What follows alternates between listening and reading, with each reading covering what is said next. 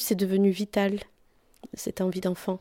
C'était viscéral, viscéral. Puis j'avais l'impression que je ne pourrais plus continuer à vivre si j'avais pas d'enfant. J'ai pas envie d'avoir un truc dans mon ventre. Je veux rien dans mon ventre.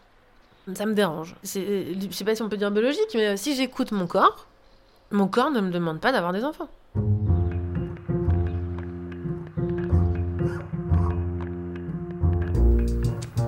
Le plus souvent dans l'histoire, Anonyme était une femme.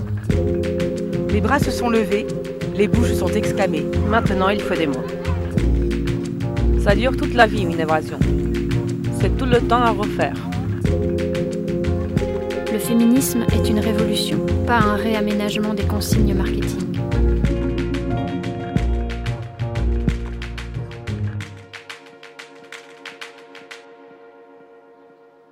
Un podcast à soi par Charlotte Bien-Aimée. Épisode 17 L'horloge biologique, on t'a pas sonné. J'ai toujours rêvé de devenir maman. J'avais très envie d'être enceinte et surtout d'allaiter.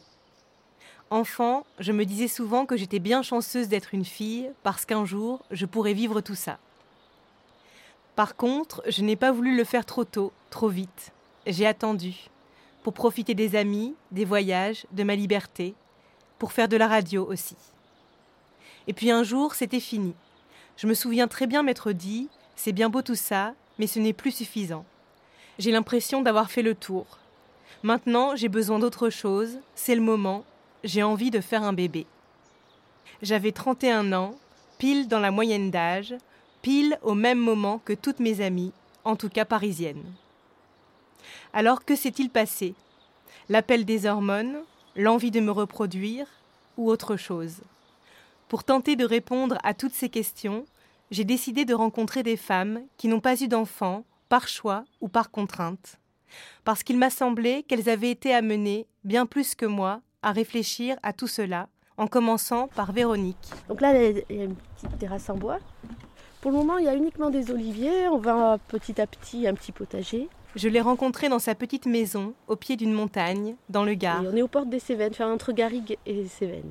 Pendant longtemps, Véronique ne s'est pas imaginée mère. Elle voulait réaliser ses rêves, ses projets, ses voyages. Le désir d'enfant était absent jusqu'à ce qu'elle rencontre son mari et éprouve l'envie de se poser. Elle avait 37 ans.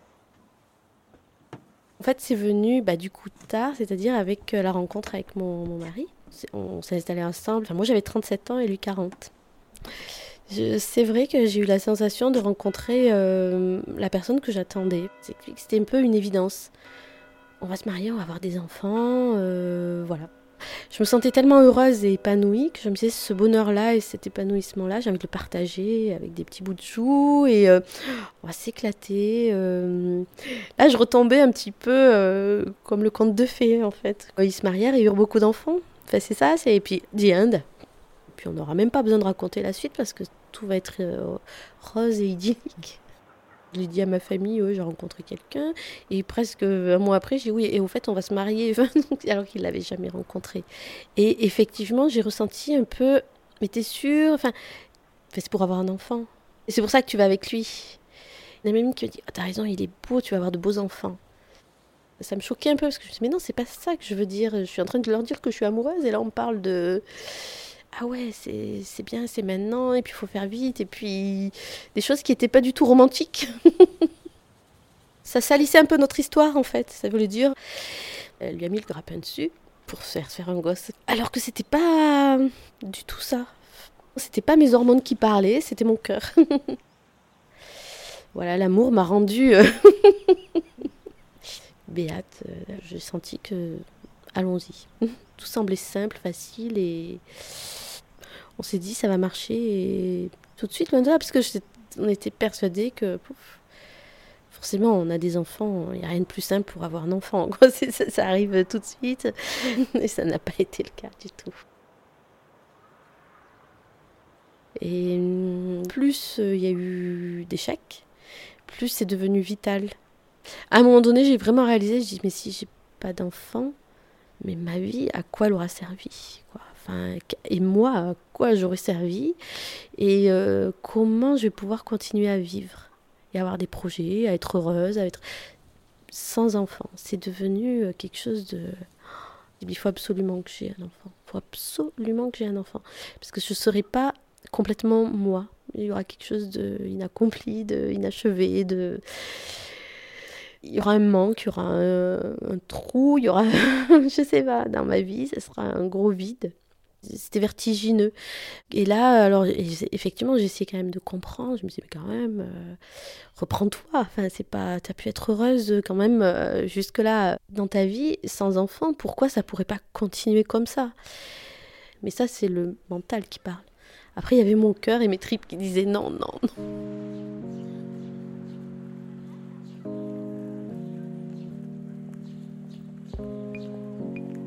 Je l'imagine, cet enfant, avec tes fossettes, celles de ton menton, de tes fesses, la courbe grenade de ta lèvre inférieure.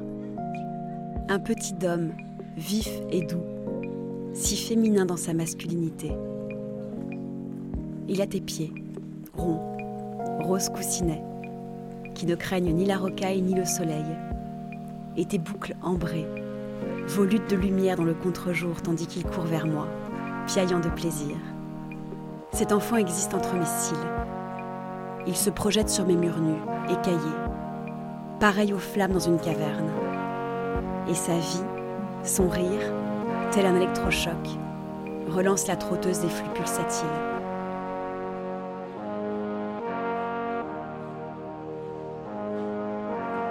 Maya Brahmi,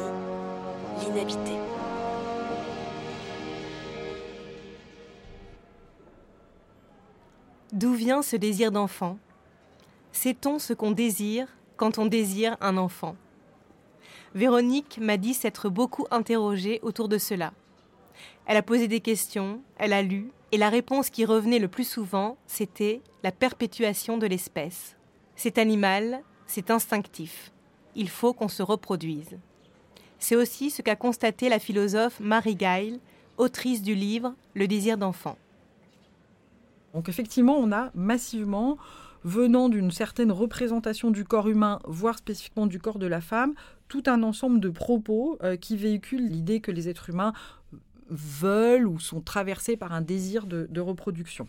Alors, plus spécifiquement euh, pour les femmes, euh, il y a aussi tout un discours qui va euh, voir dans le corps de la femme un corps qui est fait pour se reproduire. C'est un discours sur le désir d'enfant associé au corps de la femme qui va être aussi lié à des traits d'apparence extrêmement extérieurs, les rondeurs féminines, les hanches, les seins, qui feraient que on verrait à travers le corps finalement la destination des femmes qui serait celle de assurer la, la perpétuité de l'espèce, en tout cas donc porter des enfants les mettre au monde, les élever. Et euh, de ce point de vue, le désir d'enfant, il est particulièrement assigné à euh, cette moitié du genre humain. Alors moi je dirais qu'en tant que philosophe, c'est un discours qui n'est pas euh, recevable. S'il y a euh, quelque chose qui se joue euh, au niveau cellulaire, par exemple, de la reproduction de l'espèce, de toute façon, c'est extrêmement, comment dire, compliqué d'imaginer un cheminement qui irait de notre cellule à notre conscience et de notre conscience à notre désir. Donc l'argument, il n'est pas du tout raffiné, si vous voulez, il est même extrêmement fragile. Donc j'aurais tendance à effectivement plutôt les, les mettre de côté sans pour autant euh, vouloir du tout euh, ignorer cette part corporelle de l'être humain. Euh, je pense que ce serait aussi quelque chose d'assez ridicule que de vouloir mettre de côté cette part. Mais quant aux arguments construits sur le désir d'enfant, ça me semble fragile. Ensuite, il y a un second élément qui est que on considère encore beaucoup que les hommes et les femmes, peut-être plus les femmes que les hommes, mais les hommes et les femmes se réalisent pleinement en devenant des parents. Il faut bien voir aussi que cette idée-là même, on pourrait historiquement lui donner des sens différents. Un historien qui s'appelle Norbert Elias qui a très bien analysé la manière dont à partir du XVIIIe siècle, en particulier XIXe siècle avec la révolution industrielle, on va passer d'un modèle de famille où on veut faire beaucoup d'enfants parce qu'on sait que ces enfants vont être soutien de famille, vont travailler pour la famille, etc., à un modèle de famille où euh, le lien à l'enfant, il va d'abord être affectif. Donc euh, euh, il y a quelque chose comme une fonction sociale liée au fait de faire des enfants, mais historiquement, ça a évolué. Et aujourd'hui, on est clairement dans un modèle, en tout cas dans notre société française, où euh, on fait des enfants pour le lien affectif, et pour l'épanouissement, euh, affectif.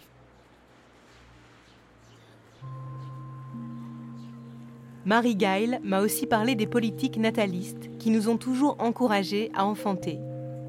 Mais c'est aussi l'arrivée de la contraception et de l'avortement qui ont participé à la construction du désir d'enfant, comme me l'a expliqué la sociologue Charlotte de Best de parler de désir d'enfant, toute la rhétorique était le fait que, pour la contraception notamment au tout début, c'était euh, il fallait permettre la contraception aux femmes parce qu'il fallait qu'elles désirent leurs enfants, parce que désirer son enfant, ça voulait dire euh, bien l'élever, donc sous-entendu rester auprès de lui, euh, et donc l'aimer, et donc une famille heureuse. avant en fait la contraception, donc avant qu'on puisse choisir d'avoir ou non des enfants et éventuellement l'IVG euh, par la suite, on ne parlait pas de désir d'enfant. Enfin, donc c'est aussi et le désir d'enfant est précisément une notion en psychanalyse qui ne peut pas être contenue dans un projet rationnel. Donc euh, un démographe dont le nom m'échappe là, euh, voilà, dit, que pour, sauter dans le grand bain de la parentalité, il faut une dose d'irrationalité. Et parce qu'il n'y a pas de raison objective, c'est-à-dire qu'il n'y a aucune rationalité à faire des enfants notamment du côté des femmes qui, euh, en tout cas vu comment en général et statistiquement tout ça est organisé, euh, vont y perdre d'un point de vue de la carrière par exemple. Ou alors ça va être uniquement des raisons, euh, je sais pas, euh, j'ai envie d'aimer quelqu'un, un petit être, voilà, l'aider à grandir. Bon, c'est très joli, mais concrètement, c'est pas très rationnel. Moi, ce qui me semble, c'est que ce soit la biologie ou que ce soit la psychologie, enfin, l'objectif quand même derrière, c'est que les femmes continuent de faire des enfants. Enfin, quand même, il y a cette idée que euh, la féminité est encore en partie constituée par la maternité. Alors bien évidemment que les femmes peuvent faire des études, euh, avoir un travail, euh, euh, changer éventuellement de compagnon, mais quand même, ce qui les constitue, c'est toujours pour une part la maternité. Et, vraiment, toute l'organisation sociale, tout l'ordre social et donc l'ordre de genre est basé sur cette question des enfants. À la suite de Charlotte de Best, je me suis interrogée. Si le désir d'enfant était si naturel, toutes les femmes ne devraient-elles pas l'éprouver? Or, en France, 4,3% des femmes déclarent ne pas vouloir d'enfants, comme Viviane, 32 ans. J'ai jamais, je pense, euh, voulu d'enfant parce que même petite, c'était euh, quelque chose que j'avais pas en fait, que je j'imaginais pas. Mes amies des fois elles mettaient des coussins pour faire croire qu'elles étaient enceintes ou quelque chose comme ça. J'ai jamais eu ce désir-là de jouer là-dessus. Euh, ça m'a jamais fait du tout bondir d'envie quoi. Voilà, c'est un truc, c'est étranger à moi quoi. J'avais toujours eu envie d'avoir un homme, ça c'est vrai, dans ma vie. Mais alors, l'enfant, la question de l'enfant. En effet, j'ai jamais projeté cette jolie euh, et ils vécurent heureux avec beaucoup d'enfants. Non, ça, je l'ai jamais projeté du tout. c'est dans les années 90, là, il y avait euh, les femmes qui étaient un peu indépendantes, photographes, euh, dans les séries américaines, voilà, les femmes un peu plus seules, plus, voilà, moi j'étais plus là-dedans, ça, ça me faisait plus, ça me faisait plus envie, ouais. Jusqu'à 26-27 ans, on ne se pose pas cette question. Parce que déjà, les mecs, ils veulent pas d'enfants. Donc, quand on se met en couple, en général, on se pose pas cette question. Euh, donc, même moi, je me la suis pas posée. J'ai pris ma pilule comme une bonne élève et puis euh, je voulais juste pas tomber enceinte. Voilà. Et là, dernièrement, j'ai 32 ans et là, ça change. Et là, j'ai vu que ça change. Euh, à 32 ans, les hommes que je rencontre qui ont à peu près mon âge, ils ont ce désir d'enfant. Il y a quand même des mecs qui ne conçoivent pas leur vie sans enfant plus qu'on le croit apparemment, vu que j'en ai rencontré. Il y a deux hommes, un que c'est un ami d'amis, euh, lui il m'a dit, euh, au bout de même pas un mois et demi de relation, hein, qui n'était même pas une relation sérieuse, qui était juste vraiment une relation de, comme ça, de, euh, voilà, on commençait à se, se fréquenter, et lui son excuse pour arrêter la relation a été tu ne veux pas d'enfant. On était en face à face et puis, euh, puis moi je lui dis que quand même j'ai besoin d'avoir un peu plus de réciprocité pour aller plus loin, euh, que j'ai envie d'être un peu plus euh, dans la relation. Et il me dit oui mais moi je me suis projetée avec toi et tu veux pas d'enfants, ça m'embête. Et moi je veux absolument des enfants, je veux créer une cellule familiale. Et là je suis tombée des nues. J'ai entendu ce mot, je veux créer une cellule familiale tout mon cerveau s'est alerté. C'est-à-dire qu'à un moment donné, moi j'ai entendu prison. Enfin, tu vois, moi j'entends. Mais lui, c'était une cellule dans le sens, une cellule organique, gna, gna, mes parents, quelque chose de très beau, j'ai envie de revivre la même chose, je ne peux pas faire ma vie sans ça. Voilà, je n'imagine même pas, je veux créer cette cellule familiale. Moi j'ai entendu que ce mot. Et après j'entendais cellule familiale, cellule familiale, cellule familiale. J'ai eu l'impression que le rôle était inversé, sincèrement. À ce moment-là, j'ai eu l'impression d'avoir la femme que j'aurais pu être et moi l'homme que j'aurais pu être. Et, euh, et j'ai vu quelqu'un qui voulu absolument des enfants. Et d'ailleurs, je me souviens de m'être emportée et de lui avoir dit Mais vous voulez la place des femmes euh, à vous mettre dans votre rôle de père géniteur un coup J'ai dit Prends-la la place, prends-la la place de, la personne qui doit faire ce qu'il a à faire et qui n'a pas la liberté, je te la laisse. Je te la laisse cette place-là, moi j'en veux pas. Donc je venais de me prendre ça en pleine gueule et euh, je suis sortie de la députée. Parce que cet homme je l'aimais très fort, enfin il y a quelque chose de très beau. Et, euh, et ben bah, lui il voulait pas continuer. Mais de m'être pris ça en pleine tronche, Là, j'ai vraiment tout, remis en cause. J'ai dit, ben merde, mais ça se trouve, euh, je suis en train de passer à côté de quelqu'un d'hyper beau parce que je veux pas d'enfants. Euh, ça se trouve, il faudrait quand même que tu fasses des enfants pour pouvoir regarder cet homme-là. Vraiment, des trucs, vraiment, ça c'est. Enfin, heureusement que j'ai travaillé pour moi-même pour me dire, mais non, tu vas pas faire un enfant pour garder cet homme. Enfin, on n'en est pas là, surtout au bout d'un mois. Enfin, tu vois, t'as pas le droit de. Faut, faut pas partir dans des délires pareils, quoi. Donc, je me suis quand même interrogée et je savais que ce désir n'était pas là. Donc, mais là, par contre, ça venait le questionner encore plus loin. Et en fait, ça venait questionner euh, bah, mon choix de moi, mon humanité à moi. Où est-ce que je me place? Là, c'était vraiment quelque chose de très profond. Ma place, la mienne, quoi. Qu'est-ce que tu veux? Qu'est-ce que tu assumes Tes choix, c'est quoi? Et là, euh, ça m'a fait vraiment travailler là-dessus. Et du coup, j'étais sûre. Et j'ai trouvé ça génial parce qu'au final, j'ai assumé ça. Beaucoup plus qu'il y a, a 5-6 ans. Maintenant, je veux pas d'enfant et qu'on me fiche la paix, quoi. Voilà. Et si ça change, et quand bien même si ça changerait, parce que tout le monde vous dit ça, oui, mais si dans 10 ans tu changes d'avis, mais je leur dis, mais c'est ça la vie, c'est que dans 10 ans, peut-être, oui, je changerai d'avis, mais encore heureux que je prends des choix aujourd'hui, et que ça se trouve, déjà, je pense que je vais pas changer d'avis, mais même si je devais changer d'avis, c'est pas grave. C'est la vie, en fait. Enfin, je veux dire, on a tous fait des, choses. Euh, moi, je pense que c'est comme ça qu'on se construit, c'est en faisant des choix. C'est libérateur de savoir ce qu'on veut. Je pense que c'est humain en plus, c'est vachement bien. On, essaye tout le temps de nous faire croire qu'on a plein de possibilités. Et le fait de, pouvoir être enceinte, ça, serait, ça ferait partie de ça. Euh, oui, mais tu peux très bien être mère. Ouais, non, mais là, on parle d'une possibilité qui est quand même assez engageante, quoi. Enfin, euh, puis surtout que moi, je, je veux pas, donc. Euh, je n'ai pas du tout envie d'avoir un enfant qui pousse dans mon ventre. ah non, mais c'est un truc. Ouais, ouais, j'ai pas du tout envie.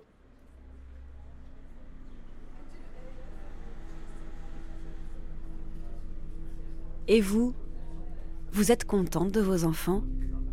Vous vous entendez bien avec eux? Je n'ai pas d'enfants. Silence. Long regard. Ce doit être une chose terrible, dit-elle. Et elle me tourne le dos. Pas d'enfant.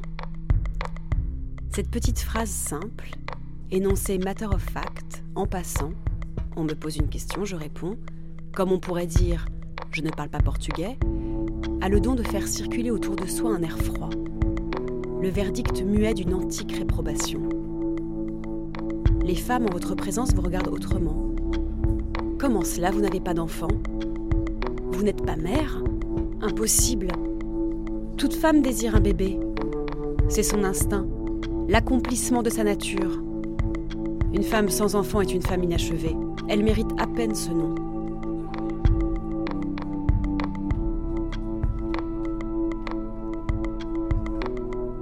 Chantal Thomas, Comment supporter la liberté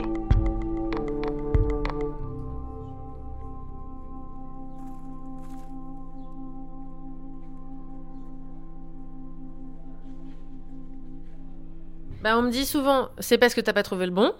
Mais c'est énorme, c'est-à-dire que mon désir d'enfant dépend du mec que je vais rencontrer. Donc moi déjà, je trouve que c'est hallucinant en fait.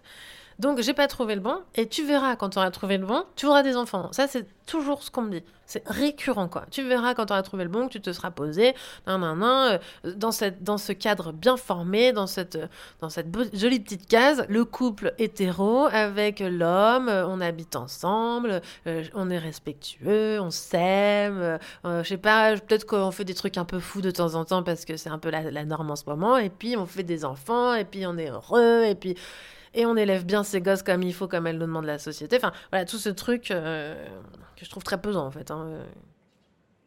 On me dit que mon horloge biologique va se réveiller, évidemment, la fameuse, donc je l'attends toujours.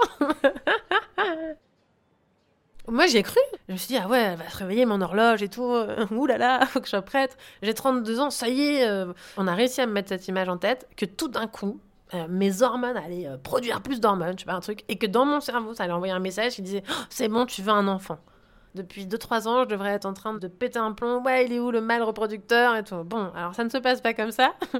et non, j'ai jamais reçu ce message dans mes proches, ça existe. Voilà, c'est pas faux, ça existe. Qu'est-ce qui existe? Bah, Des femmes qui veulent absolument des enfants et qui vont chercher un mec à partir de 30 ans parce que ça y est, ça commence à tourner et que oui, il va falloir que je fasse des gosses. Il y en a, hmm. plein. Elles vont chercher des hommes euh, de manière euh, sérieuse.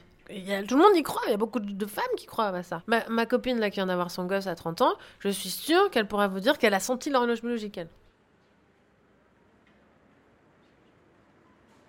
Dans son livre Sorcière, Mona Chollet raconte que le terme d'horloge biologique est apparu pour la première fois le 16 mars 1978 dans un article du Washington Post intitulé L'horloge tourne pour la femme qui fait carrière. Pour Mona Chollet, l'horloge biologique est surtout la manifestation précoce du backlash antiféministe.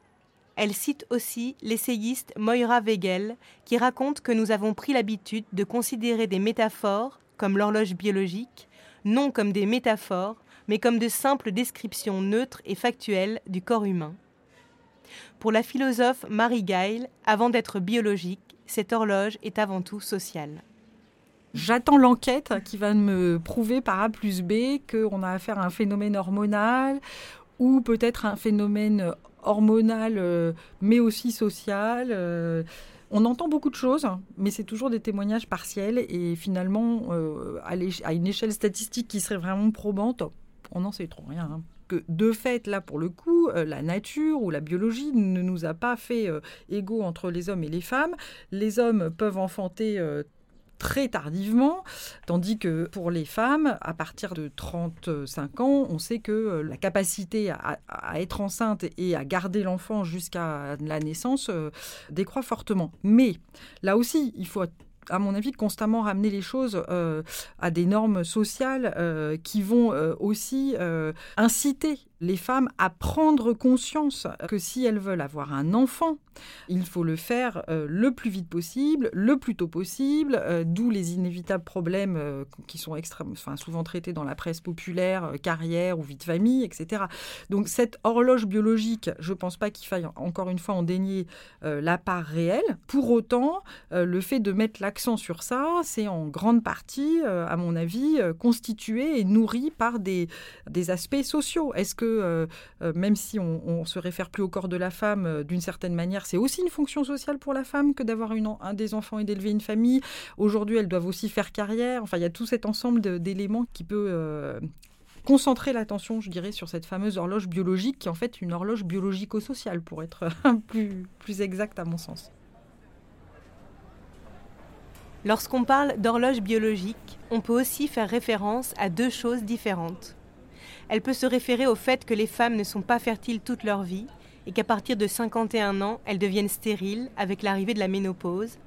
Mais elle peut aussi se relier à quelque chose de plus progressif. Entre 35 et 45 ans environ, la qualité des ovocytes baisse progressivement, il y a une altération de la réserve ovarienne et cela réduit peu à peu les chances de tomber enceinte. Ces deux aspects sont bien souvent confondus dans l'imaginaire collectif, ce qui n'est pas sans conséquence pour les femmes, comme me l'a expliqué Manon Vial, sociologue.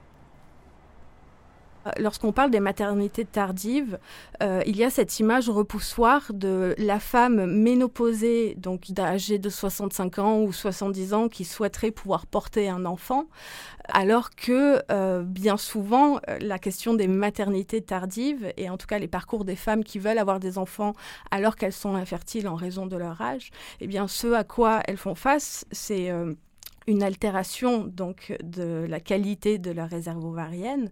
Et donc il n'est absolument pas question voilà d'en- d'enfanter au-delà de la ménopause à 65 ans 70 ans la plupart du temps lorsqu'on parle de euh, être confronté à la limite de l'horloge biologique. Et euh, j'aimerais ajouter euh, par rapport à ça qu'il y a quand même une asymétrie extrêmement forte entre hommes et femmes par rapport à cette histoire d'horloge biologique qui est toujours entendue au féminin. Lorsqu'on dit horloge biologique, pas besoin de préciser qu'il s'agit de l'horloge biologique des femmes. Euh, on ne questionne jamais l'horloge biologique euh, des hommes, pour lesquels, dans l'imaginaire, en fait, ils pourraient procréer euh, sans fin jusqu'à jusqu'à 80 ans ou, ou jusqu'à la fin de leur vie.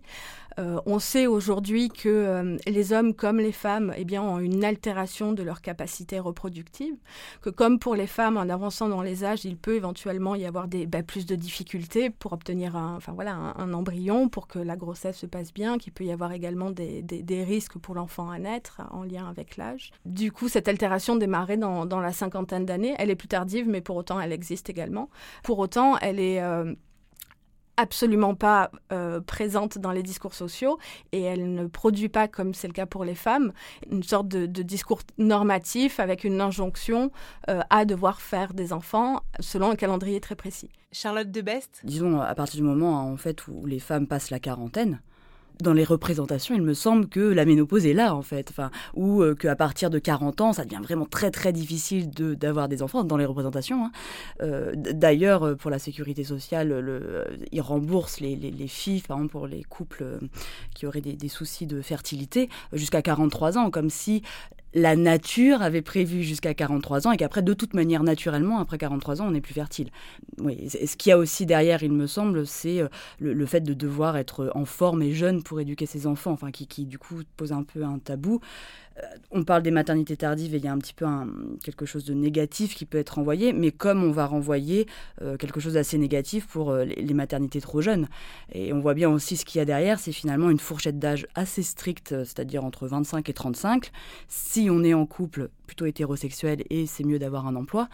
donc on est vraiment sur une fourchette en fait très très courte de 10 ans. Et c'est finalement ce qu'on retrouve dans les bonnes conditions pour faire un enfant. Euh, c'est aussi les bons âges pour faire un enfant.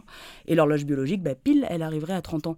Peut-être qu'il faudrait tout simplement arrêter de parler de désir d'enfant et de, de, choix de faire des enfants, peut-être parler de choix. parce que ce désir, il est quand même bien trop complexe, notamment une fois de plus, c'est quand même un, concept de la psychanalyse et pour le coup c'est propre à chacun, chacune, un désir. Enfin c'est peut-être quelque chose sur, euh, en tout cas, ça repose aussi un petit peu les, termes de, ce que ça signifie pour une société, pardon, euh, faire des enfants et notamment pour les femmes. Cette notion de choix m'a beaucoup interrogée. Je n'avais jamais abordé la question de cette manière. Je n'ai jamais eu l'impression d'avoir fait un choix lorsque j'ai décidé de faire un enfant. C'est vraiment étonnant. Pour moi, c'était comme ça, je le sentais. Et c'est exactement ce que m'a raconté Charlotte de Best.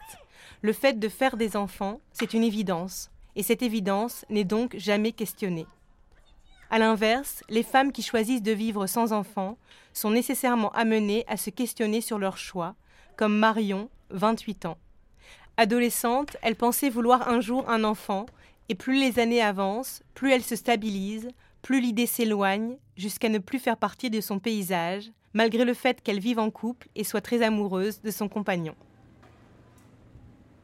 Le fait d'essayer d'être heureuse, déjà, ça, prend toute la place. Cette aspiration-là, c'est déjà énorme. Et même si j'ai l'impression, justement, de jamais avoir été aussi bien quand je constate toutes les casseroles, tous les vides à combler, tout ce qui dans cet objectif-là est encore incomplet. Mais alors si en plus on rajoute ce projet-là, qui est un projet monumental par rapport à tout ce que je pourrais jamais mettre en place, mais je n'ai pas les épaules. J'ai toujours essayé de faire ce qu'on attendait de moi. Il fallait sourire, il fallait être joli, il fallait être mince, il fallait euh, être sensible. Je ne calculais pas ce qui me faisait plaisir à moi. J'ai fait l'amour par convention, parce que c'est ce qu'on fait quand on est en couple, parce que je me disais que c'est comme ça qu'on allait me garder.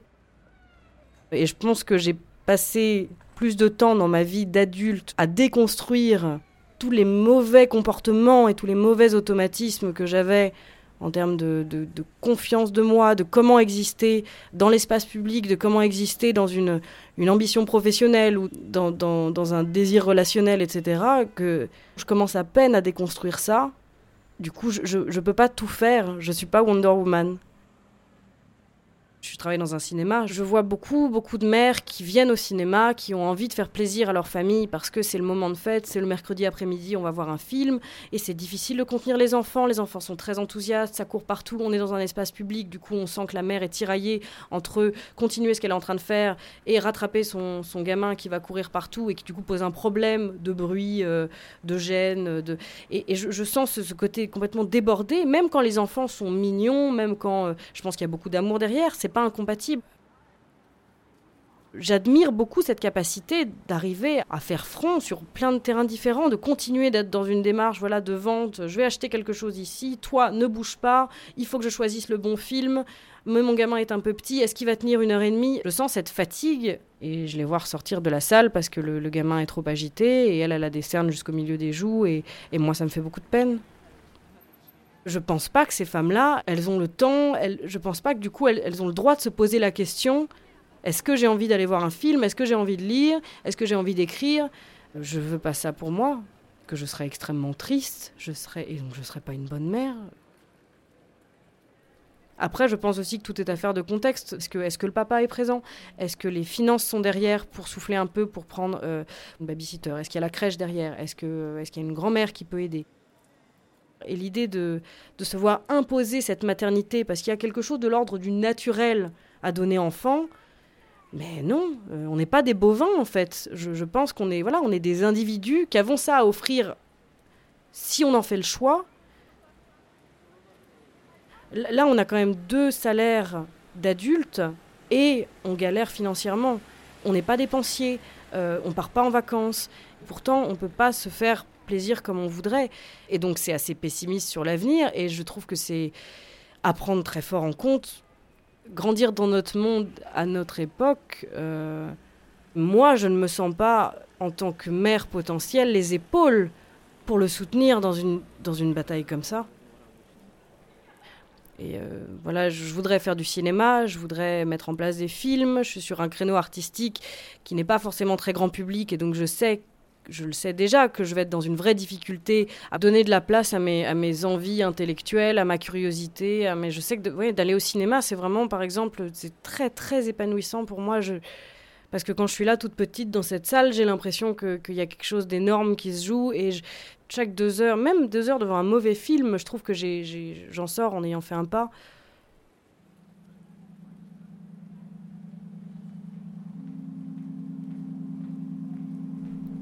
Je pouvais rentrer à l'aube ou lire au lit toute la nuit. Dormir en plein midi. Rester claquemuré 24 heures de suite. Descendre brusquement dans la rue. Je déjeunais d'un bortsch chez Dominique. Je dînais à la coupole d'une tasse de chocolat. J'aimais le chocolat, le bortsch, les longues siestes et les nuits sans sommeil. Mais j'aimais surtout mon caprice. Presque rien ne le contrariait.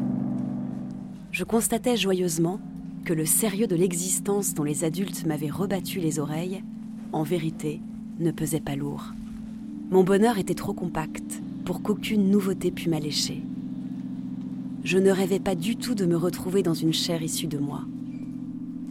Je n'ai pas eu l'impression de refuser la maternité. Elle n'était pas mon lot. En demeurant sans enfant, j'accomplissais ma condition naturelle.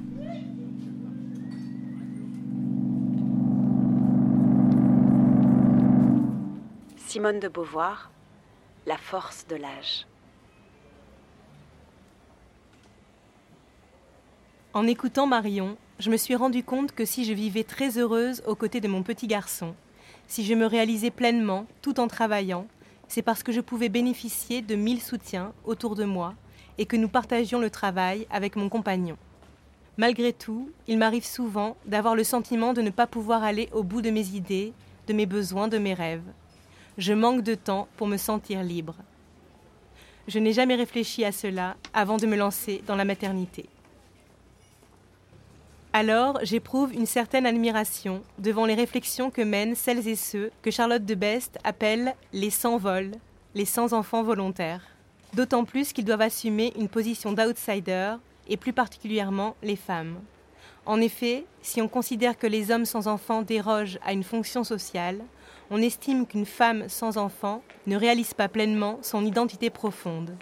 Pour Charlotte de Best, on tolère les femmes sans enfants on ne les accepte pas réellement.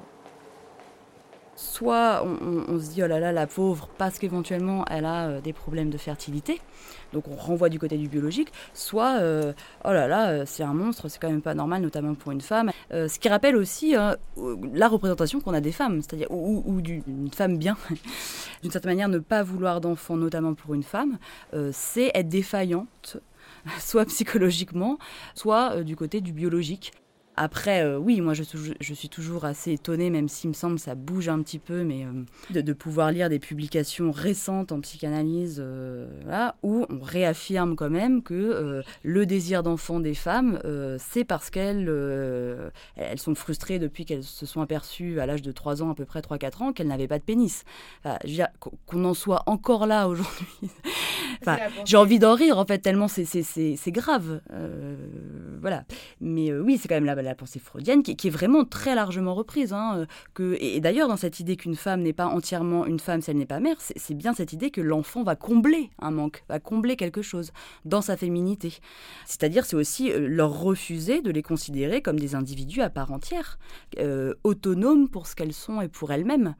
Euh, que de continuer d'avoir cette pensée plus ou moins affirmée ou plus ou moins. Mais en fait, c'est dilué un petit peu partout. Euh, oui, alors une autre chose, c'est de ne pas aimer les enfants. Alors justement, c'est quelque chose qui est, très euh, douloureux qu'on leur envoie le fait de, ne pas aimer les enfants. Et, ce qui rappelle hein, à quel point, normalement, on est censé aimer les enfants. Parce que les enfants, c'est censé être la joie, c'est censé être le bonheur, des bisous, des câlins, tout ça, tout ça. Et jouer, l'innocence de l'enfance. bon, et donc ça, c'est aussi des choses qui leur sont renvoyées l'autre chose qui me semble intéressante là pour le coup, c'est une différence entre les hommes et les femmes, c'est qu'aux femmes, on va leur envoyer en plus un soupçon de, sexualité euh, débridée. Alors du côté euh, des, hommes, hein, euh, bon, on est quand même toujours sur la figure du don Juan, ce qui est assez étonnant, c'est-à-dire que pour le coup, alors même qu'on fait que dire que précisément la contraception a permis de différencier la sexualité de la reproduction, euh, finalement, là, on renvoie aux femmes que si elles ne souhaitent pas d'enfants, c'est euh, dans ce souci d'avoir euh, plein de relations sexuelles, ou en tout cas, il y, a quelque chose, il y, a un peu un fantasme derrière ces femmes qui disent ne pas vouloir d'enfants. C'est sous-entendu, c'est pas dit comme ça, mais c'est sous-entendu qu'un enfant va calmer ses ardeurs sexuelles. Souvent, les femmes qui ont choisi de vivre sans enfants sont aussi taxées d'égoïstes. Mais le désir d'enfant n'est-il pas tout aussi égoïste? Ne fait-on pas un enfant pour son bonheur personnel? Et n'est-ce pas justement altruiste de décider de ne pas faire d'enfant parce qu'on sent qu'on ne sera pas heureux et qu'on ne le rendra pas heureux?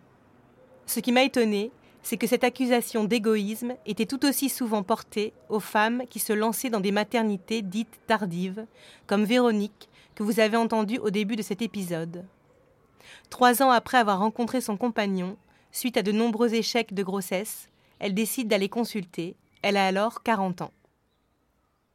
On m'a dit, vous avez jusqu'à 42 ans pour faire une FIV. J'étais hostile, vraiment, je voulais pas, j'avais des, tas de... Je me disais, oh non, déjà j'avais la peur de tout ce qui est médical, une espèce de phobie de... C'était... Euh, ah non, passer par tout ça, je voyais, il y a des piqûres, des choses, des, traitements lourds. Je disais, c'est pas possible, c'est pas possible, je, je, veux pas, je, je, refusais, ça me faisait très très peur. Et puis je me disais, j'avais l'impression de faire euh, une transgression. Euh, ce sera pas un bébé fait naturellement puisqu'il sera fait dans une petite éprouvette. et l'horreur, quoi. Enfin, il y avait, il y avait ça aussi. Donc il y a tout ça qui se mélangeait j'ai commencé à avoir des espèces de menaces, de pression, de sentir euh, des médecins qui me disaient euh, c'est maintenant ou jamais. Si vous le faites pas maintenant, vous allez euh, faire une FIV, donc pour la PMA. Vous allez regretter toute votre vie. Vous avez tellement tardé, maintenant vous n'avez plus le choix, c'est ça ou rien. Voilà, il y en a un médecin m'a dit ne revenez pas l'année prochaine, j'avais 41 ans à peu près, il me dit ne revenez pas l'année prochaine en pleurant pour en pleurnichant pour me demander pour avoir une FIV parce que non, ce sera trop tard. Là, il y avait mon mari avec moi. Euh, il a ouvert des yeux, je me rappelle sa tête. On se sent infantilisé ou comme si c'était des caprices, euh, qu'on était là à revendiquer des choses, euh, comme si était, on était responsable, qu'on n'était pas adulte, on ne pouvait pas comprendre que oui, peut-être il y a des choses qui sont possibles, d'autres qui ne le sont pas, mais il faut nous expliquer simplement, pas nous prendre pour des demeurés, il y a une certaine condescendance de ce milieu-là on me faisait culpabiliser. Ah, c'est maintenant que vous vous réveillez, quoi. Ça, je l'ai entendu plein de fois. C'est dire, bah oui, bah oui, mais la nature euh, humaine, enfin la fertilité après 40 ans, et même euh, déjà à partir de 35 ans, ça peut chuter euh, pour chez certaines femmes. Voilà, tu as voulu faire ce que tu voulais toute ta vie, tu as revendiqué des tas de choses, ben maintenant, on peut pas tout avoir, le beurre et l'argent du beurre, ok. Et, et les enfants, c'est pas pour toi. Il y a une espèce de couperet, une espèce de, de sanction, euh, de punition un petit peu. C'est comme ça. Fallait, fallait se réveiller, fallait y penser avant. Oui, mais avant, euh, j'étais pas, en couple, quoi, avec euh, une personne avec qui j'avais envie de faire des enfants. C'est très désagréable parce qu'on est complètement perdu entre ce désir d'enfant qu'on sent, enfin, qu'on sent justifié, on voit pas ce qu'il y a de mal, et en même temps, on vous fait sentir que ah non, c'est pas bien Et si ce que tu vis c'est douloureux, ben en fait euh, tais-toi. Enfin, t'as pas le droit de, dire je, suis- je- je suis malheureuse de ne pas avoir d'enfant. Tu n'as pas le droit, c'est bien fait pour toi. Après, plusieurs personnes m'ont communiqué le nom d'un médecin en me disant euh, va le voir, lui vraiment justement les grosses, il est spécialisé un petit peu les grossesses tardives. Effectivement, lui, c'était quelqu'un, je me suis pas sentie jugée. Pour lui, vu que c'est sa clientèle de base, c'est des femmes qui ont plus de 40 ans qui veulent avoir un enfant, donc euh, alors il m'a dit, par contre, on peut faire des stimulations hormonales. Donc là, pendant effectivement trois ans, j'ai fait des, stimulations hormonales. Et, ça devient euh, l'unique préoccupation. On organise toute sa vie en fonction du traitement. Puis un an est passé, rien, un an et demi, rien. Et là, mon médecin m'a dit, euh, maintenant c'est le don d'ovocytes. La fille avec don d'ovocytes. Et ça voulait dire aussi aller à l'étranger, puisque j'avais 44 ans, donc euh, en France, c'est pas possible. C'est légalement, c'est interdit. Parce qu'avec don d'ovocytes, il y a très peu de donneuses d'ovocytes. Donc il y a une liste d'attente pas possible, et en priorité, ce sont les, les femmes plus jeunes. Et donc, euh, ça voulait dire, ah ben, vu que nous on est à Montpellier, c'était euh, aller à Barcelone, en Espagne. Apparemment, l'horloge biologique est différente en Espagne et en France. c'est le décalage horaire, sûrement. bah, déjà, c'est payant, hein, enfin, 6 000 euros à peu près. hein, pour, euh, Donc, c'était un peu bah, toutes les économies. Et puis, par contre, c'est très rapide. Hop, tout s'est bien passé. euh, euh, J'ai eu deux embryons. Donc, j'ai envoyé des, SMS à mes amis. On, rentre à quatre, on est quatre. Enfin, voilà, c'était. Et puis, 15 jours après, il y a une prise de sang pour vérifier si. euh, Et là, non, il n'y avait rien, ça n'avait pas pris. Et là, je suis, tombée de ma chaise, c'est-à-dire, et là, je voulais, j'étais par terre, je, je voulais plus me relever, je voulais plus vivre, je voulais plus rien. J'ai dit, c'est fini, quoi. C'est terminé. Et, et mon mari savait plus quoi faire, je voyais en plus, et j'essayais de me, je me disais, mais tu peux pas le laisser lui quand même. Et puis, si, en fait, je, et puis quand même, il a eu les mots, euh, et les gestes, il- je sais pas. Ça a mis toute une après-midi où euh, il m'a dit maintenant on va prendre, prendre soin de nous. Et donc j'ai dit on arrête tout.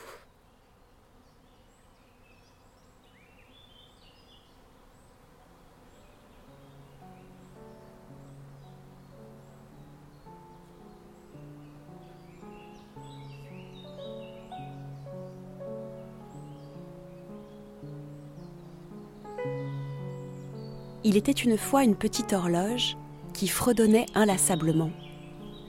Tic-tac, tic-tac, il est temps patatras. Il est l'heure malheureuse. Où cours-tu, cœur blessé? Crois-tu vraiment pouvoir m'échapper? De retour vers le futur en décalages horaires revenus du passé, il est l'heure, il est l'heure, il est l'heure, murmure-t-elle encore et toujours à mes oreilles. Mais l'heure de quoi exactement m'écriai-je? L'heure du renoncement? De l'oubli? Du trop tard? Du qu'en dira-t-on? De toi à moi, quelle heure est-il? De lui à elle, du tac au il répondit. Les gongs retentissent au fond des temples. Les cloches tintinabulent dans les villages. Pendant ce temps, les cheveux blanchissent. Les corps s'essoufflent. Des rêves s'épuisent dans leur course mais l'horloge de notre histoire, scintillant au cœur de la nuit patiemment, chante sa plus belle des mélodies. Véronique Siarat, Le temps de l'attente.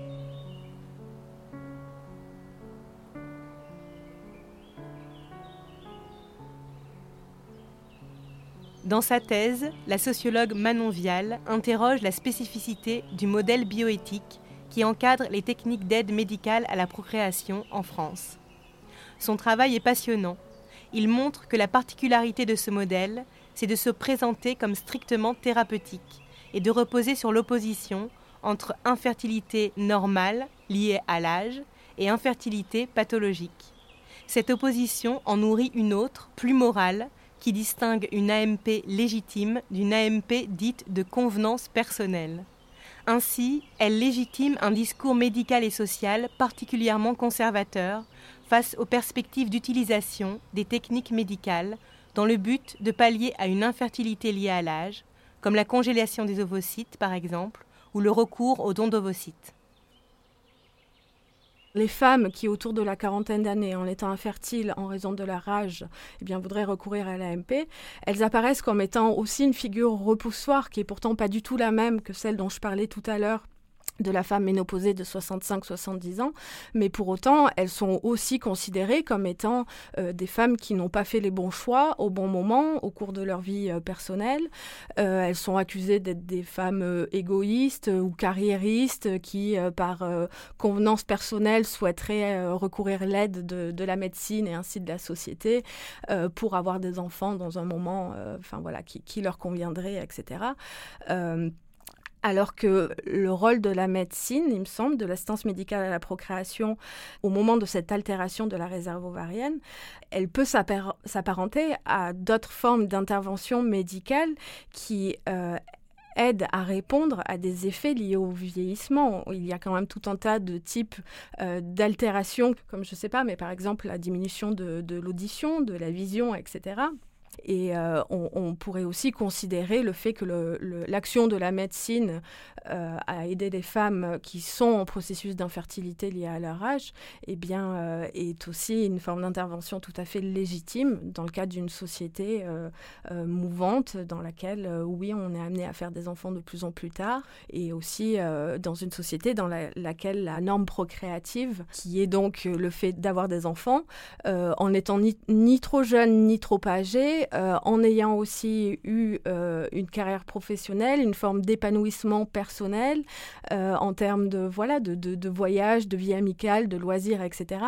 Enfin, disons que les, conditions de la norme procréative sont aussi sans cesse en train de, de s'alourdir. Tout cela participe aussi au fait que les femmes sont amenées à faire des enfants plus tard. Et donc c'est vrai que toutes ces dimensions-là sont aussi à prendre en compte tout comme celle de l'allongement de l'espérance de vie on vit dans des sociétés où en fait on n'a pas juste quelques années supplémentaires à la fin de la vie, mais en fait c'est tous les âges qui sont redéployés, redéfinis, et en fait en quelque sorte on se sent aujourd'hui plus jeune à tous les âges que ce qu'on l'était auparavant. Et euh, donc les, femmes que j'ai interrogées dans le cadre de ma thèse euh, disaient avoir été surprises finalement d'être confrontées à une infertilité euh, autour des 35-40 ans, qu'elles ne pensaient pas du tout que cela leur arriverait si tôt. On peut pas les accuser d'être euh, soit du coup des carriéristes égoïstes et qui font un choix par confort personnel, ou soit d'être juste des inconscientes qui n'ont absolument aucune connaissance de leur corps. Il y a beaucoup de discours de médecins qui disent mais il faut informer les femmes, il faut leur répéter, euh, il faut faire des enfants à 25 ans, il faut faire des enfants à 25 ans, ou en tout cas avant 35. L'information ne suffit pas puisque plusieurs femmes me disaient être bien informées, mais entre euh, vraiment la connaissance de ce phénomène d'altération de la fertilité avec l'âge, et la compréhension qu'on est concerné euh, vraiment par ce phénomène-là quand son corps est toujours euh, jeune, quand on se perçoit jeune, il y a une différence importante. Euh. On voit bien aussi comment il y, a constamment un contrôle du corps des femmes et un contrôle de, la famille et de, ce qu'on attend. et on voit aussi à qui on enjoint ou pas de faire des enfants. Enfin, je veux dire, à qui on pense quand on dit, ah bah quand même, peut-être qu'il faudrait qu'elle arrête de faire des enfants après trois ou quatre qui va en PMI, euh, qui, à qui on explique comment il faut bien éduquer, ses enfants, euh, à qui même on explique comment il faut accoucher. Enfin, voilà, cette question du désir d'enfant, du choix de devenir parent ou de l'injonction à devenir parent, c'est quand même pas pour tout le monde. C'est des sujets qui, il me semble, sont vraiment au centre de, nos sociétés de nos représentations. Dans toutes les questions posées, que ce soit euh, l'âge, la PMA, bon, c'est déjà comment les hommes sont assez peu présents dans, le débat et où on les présente pas. C'est pas toujours seulement parce qu'ils sont euh, lâches ou irresponsables. C'est pas ça. C'est que réellement on leur apprend pas à avoir ça comme préoccupation. Euh, on fait comme si c'était pas du tout ça le cœur du débat. Donc peut-être qu'on avancera aussi sur toutes ces questions-là euh, quand réellement on, se dira que la question des enfants c'est un problème de société pour tout le monde. Et, sur toutes ces questions de, de techniques, de contraception, etc. et d'argent, c'est derrière quand même le contrôle du corps des femmes. Alors que certaines femmes militent aujourd'hui pour avoir le droit de conserver leurs ovocytes, Viviane, qui a toujours su ne jamais vouloir d'enfant, aurait bien aimé, elle, pouvoir avoir recours à la stérilisation plus jeune. J'avais demandé à mon gynéco est-ce que je peux être stérile ou euh, euh, est-ce, que je, peux me faire ligaturer les trompes ou euh, que je sois plus dépendante d'un truc, que je sois libre en fait. ah non mais ça n'y pensez même pas, vous êtes trop jeune. Voilà, j'ai dû avoir une réponse comme ça. Exactement. Je devais avoir 28 ans, 27 ans. Personne ne vous fera ça, c'est pas légal. En plus, moi, j'ai souvent posé cette question au gynéco. Je fais pourquoi on fait pas un test de stérilité? Ça, je trouve, je suis stérile et je prends la pilule. Alors ça, quand vous posez cette question, ils comprennent pas. Euh, le stérilet, j'en voulais pas non plus parce que ah, bien sûr, c'est la mode du stérilet. Elle voulait me coller un stérilet. J'ai dit mais non, enfin. Euh, vous voulez me mettre un truc aux hormones encore en plus euh, qui va inflammer ou je sais pas quoi un corps étranger que je veux pas alors que là on peut juste me, couper me ligaturer mes trompes et c'est fini je vais sur Facebook et je trouve un, groupe qui s'appelle euh, ligature, euh, non, stérilisation volontaire, groupe privé, groupe secret. Je m'inscris et là j'arrive dans un groupe secret où tout le monde se fait stériliser volontairement. La, la, la, mec, tu vois, pour moi c'est la mec. Et, euh, là je, commence à demander bonjour, je suis Viviane Kirkman, blablabla, des adresses à Paris. Et donc dans ce groupe il y a une liste de médecins qui pratiquent. Et là, moi, je trouve ça génial. Je me dis, putain, mais c'est énorme. On est en 2018 et il y a un groupe secret sur Facebook, c'est un peu la résistance. moi, je trouvais ça hyper plaisant. D'un côté, je me dis, euh, bon, bah, prends ça du bon côté. Euh, t'es dans la résistance de ceux qui veulent pas d'enfants et on va continuer à se battre pour ça, quoi. C'est nos droits, quoi. Sur ce groupe Facebook, j'ai trouvé les, hum, les gynéco chirurgiens qui acceptent de faire la stérilisation volontaire, sauf que pour qu'ils acceptent, il faut qu'il y ait un mot d'un médecin qui les recommande. Il faut que j'ai une lettre euh, comme quoi euh, j'ai été adressée avec, euh, j'ai commencé mon délai de réflexion sur la stérilisation, parce que bien sûr je viens de réfléchir. Donc que je prends un gynéco à à côté de chez moi, j'y vais. Et là, en fait, je tombe, sans faire exprès, c'est un gynéco obstétricien qui fait partie des gynécos qui prônent la naissance sans douleur, très naturelle et tout. voilà.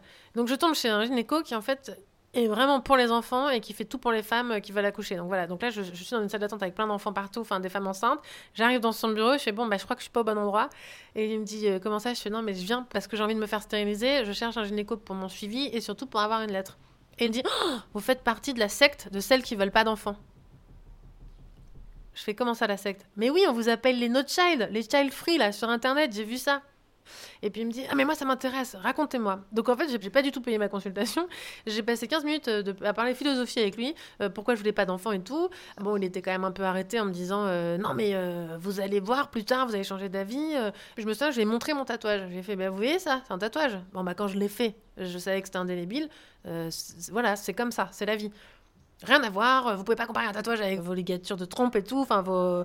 Donc je suis sortie de là, donc j'avais ni mots, ni rien, rien du tout, j'avais plus de gynéco. Donc je suis sortie de là, je fais bon, bah, je vais faire autrement. Et j'ai appelé le planning familial. J'arrive au planning, évidemment, la médecin, elle m'a rien demandé en fait. Et elle m'a fait cette lettre avec le délai de 4 mois qui a commencé et j'ai pu enfin aller euh, prendre mes rendez-vous pour, euh, pour les, les, fameux gynéco euh, quoi. Et c'est quand du coup? Le 3 mai. Je sens un énorme souffle de liberté quand je réfléchis à ça. Parce que qu'est-ce que ça va être au moment où je vais sortir et je vais me dire putain plus jamais tu pourras tomber enceinte. Et moi j'ai hâte de voir cette sensation de ça y est, il y a plus de plus d'accidents qui peuvent arriver et, cette euh, ouais c'est ouais, c'est mon choix, je vais avoir euh, la chance de plus pouvoir tomber enceinte quoi. Mm. J'espère qu'on pourra toujours faire ça en France, j'espère que ça sera jamais remis en cause un côté un peu militante peut-être à faire ça aussi. J'aimerais que s'il y a d'autres femmes comme moi, je sais que c'est pour ça que je t'ai contacté, s'il y a d'autres femmes comme moi, qu'elles le fassent. Et que s'il y a des, femmes qui se posent des questions, euh, que c'est viscéral de ne pas avoir d'enfants, mais que la pression de la société font qu'elles en aient, mais c'est dommage et pour les enfants, et pour les femmes, et pour tout le reste en fait. Donc si on libère un peu cette parole, est-ce qu'il n'y aura pas plus de femmes qui vont se laisser la possibilité de ne pas en faire? C'est possible. Ce que j'ai réalisé en préparant cette émission, c'est aussi à quel point les voix des femmes qui n'ont pas pu avoir d'enfants alors qu'elles le souhaitaient étaient peu entendues. C'est ce que m'a raconté Véronique, qui se reconstruit après l'échec de FIV en Espagne. Elle dit vivre pleinement, heureuse, avec mille projets en tête, tout en insistant sur le fait qu'il y aura un avant et un après, et en aspirant à ce que son traumatisme ne soit pas minimisé.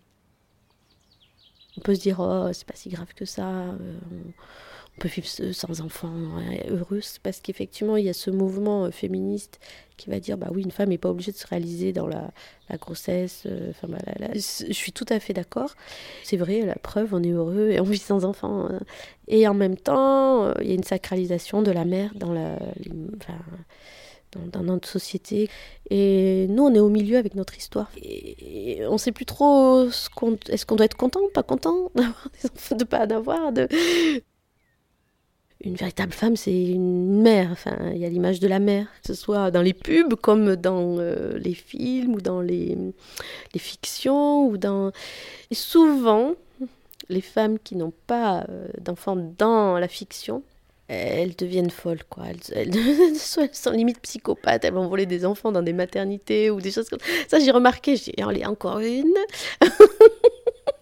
Donc, quand même, la société, elle, elle, véhicule bien ça, que quand même, une femme qui n'a pas d'enfant, elle n'est pas complètement normale, quoi. Enfin, en tout cas, moi, je voyais plus que ça. en fait, ce qui est difficile, c'est que effectivement, moi, je me sens un peu inaccomplie. Donc, des fois, j'ai du mal, effectivement, à, justement dans les conversations à dire mais si je suis une femme parce qu'en fait c'est compliqué pour moi de dire si écoutez-moi j'ai aussi droit à la parole même si j'ai pas eu d'enfant même si je suis ça revient souvent ou même maladroitement mais mais tu peux pas comprendre ce qu'on vit puisque toi tu n'as pas eu d'enfant. Je voudrais pouvoir euh, euh, discuter à égalité avec des femmes, parler avec euh, les copines ou les, les collègues des enfants, alors même si j'en ai pas, mais bah, des fois, quand je dis oh, je suis fatiguée, euh, régulièrement, c'est ah oui, mais encore, t'as pas d'enfant.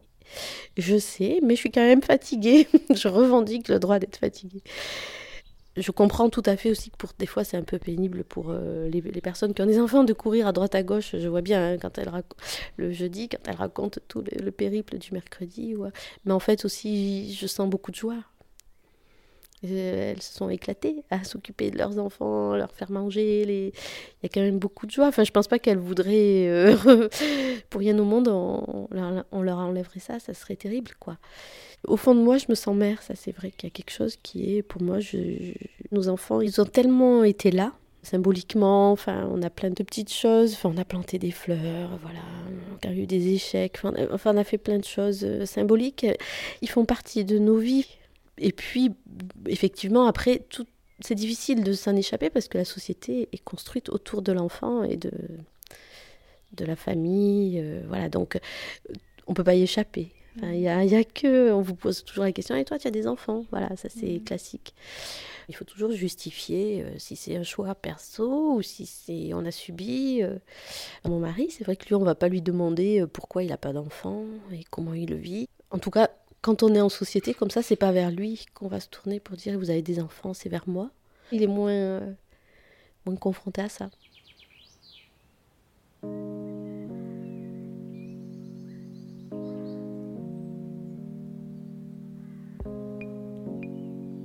C'était un podcast à soi de Charlotte Bien-Aimée, réalisé par Samuel Hirsch, avec la voix de Laure Giapiconi. Merci à l'association BAMS et à Tan de l'association Polyvalence. Merci aussi à Marie-Catherine Delille du site Femmes sans enfants, à Ludivine Guinet qui anime le site Parenthèse et à Lillison qui interroge son désir d'enfant dans une bande dessinée Mama, mon autodestruction de l'instinct maternel qui sortira en août. Un podcast à soi est produit par Arte Radio. Vous pouvez l'écouter sur le site arteradio.com, mais aussi sur l'application gratuite d'Arte Radio, sur SoundCloud, Deezer ou Apple Podcasts. Vous pouvez y soutenir notre travail en y déposant des commentaires ou des étoiles. Vous pouvez aussi nous suivre et nous écrire sur le compte Twitter un podcast à soi et sur le Facebook d'Arte Radio et nous envoyer vos remarques, idées, témoignages, propositions sur notre mail un podcast artefrance.fr. Vive la radio, vive les podcasts, vive la révolution féministe.